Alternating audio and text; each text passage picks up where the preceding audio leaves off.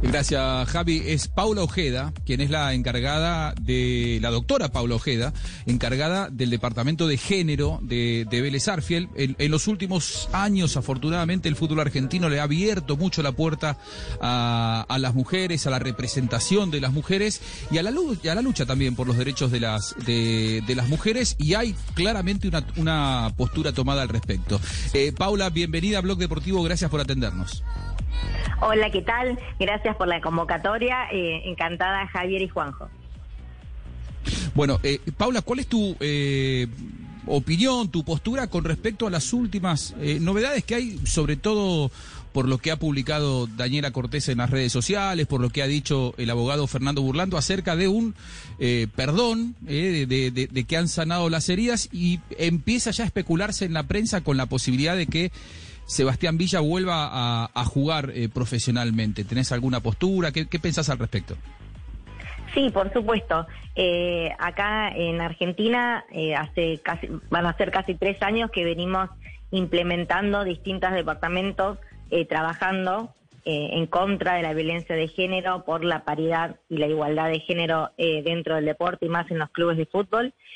Y, parte de, esa, de ese trabajo que se hace es justamente eh, tratar de, de, a ver, yo quiero expresarme bien para que ustedes lo puedan entender, em, que, que el jugador que ha cometido un delito de violencia de género hacia su pareja, que, que esté eh, con causa eh, judicial vigente, imputado y procesado, no sea el ejemplo para seguir dentro de una institución deportiva y sea separado eh, al menos preventivamente hasta que la sentencia judicial arribe a su resultado.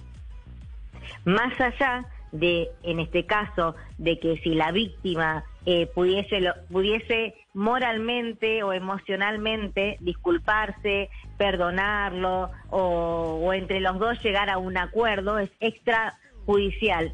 ¿Sí? No es, eh, la justicia penal no frena aquí en Argentina por un, una reconciliación o un perdón. ¿Sí? Entonces creo que eso no sería suficiente para que el jugador vuelva a, jugar.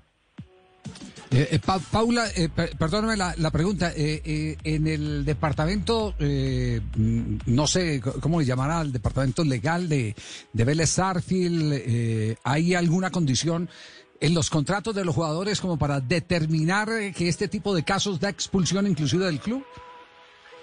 Sí, nosotros dentro de los contratos de fútbol profesional masculino, incluso con los contratos del cuerpo técnico, desde enero de este año colocamos una cláusula específica donde hablamos de la existencia de un protocolo de violencia de género, la existencia y la eh, y el sometimiento del jugador o del firmante a, las reglas de ese protocolo. Con lo cual, una falta de ese protocolo sería una, una situación agravante en su contrato. Claro, eh, pero, pero, solo lo tiene Vélez Arfil o se ha hecho extensivo a otros clubes. Eh, San Lorenzo hace muy poco lo acaba de, hacer saber que también los va a incluir.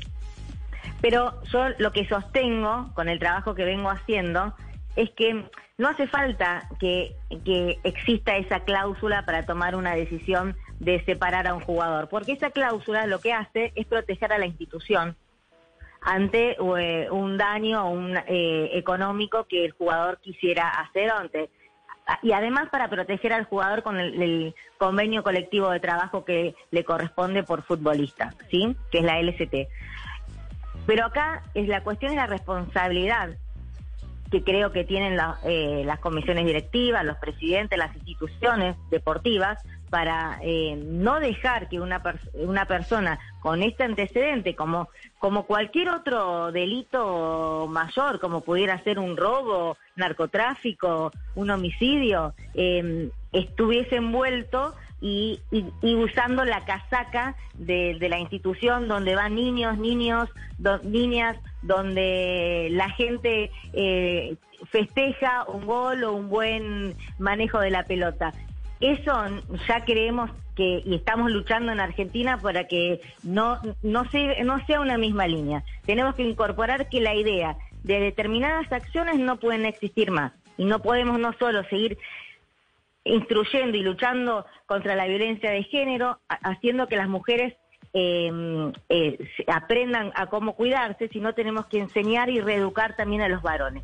Y el jugador de fútbol también es parte de la sociedad. Ahora, Paula, eh, la consulta es la siguiente. Eh, en los últimos días trasciende que, eh, y, vos decías, puede darse un acuerdo privado entre, entre las partes. en los últimos días trascendió que Boca estaría estudiando la posibilidad de colocarlo no para este jueves en la Copa, sino para los octavos de final. Si esto es así, si esto se anuncia, eh, ¿Ustedes, eh, los departamentos de género del fútbol argentino, tienen pensado eh, algún tipo de acción, expedirse de alguna manera? ¿Hay algún elemento que pueda resguardar a que el futbolista no, no juegue? ¿Algún elemento en la justicia? ¿O en realidad, si Boca lo quiere poner, está en condiciones de hacerlo?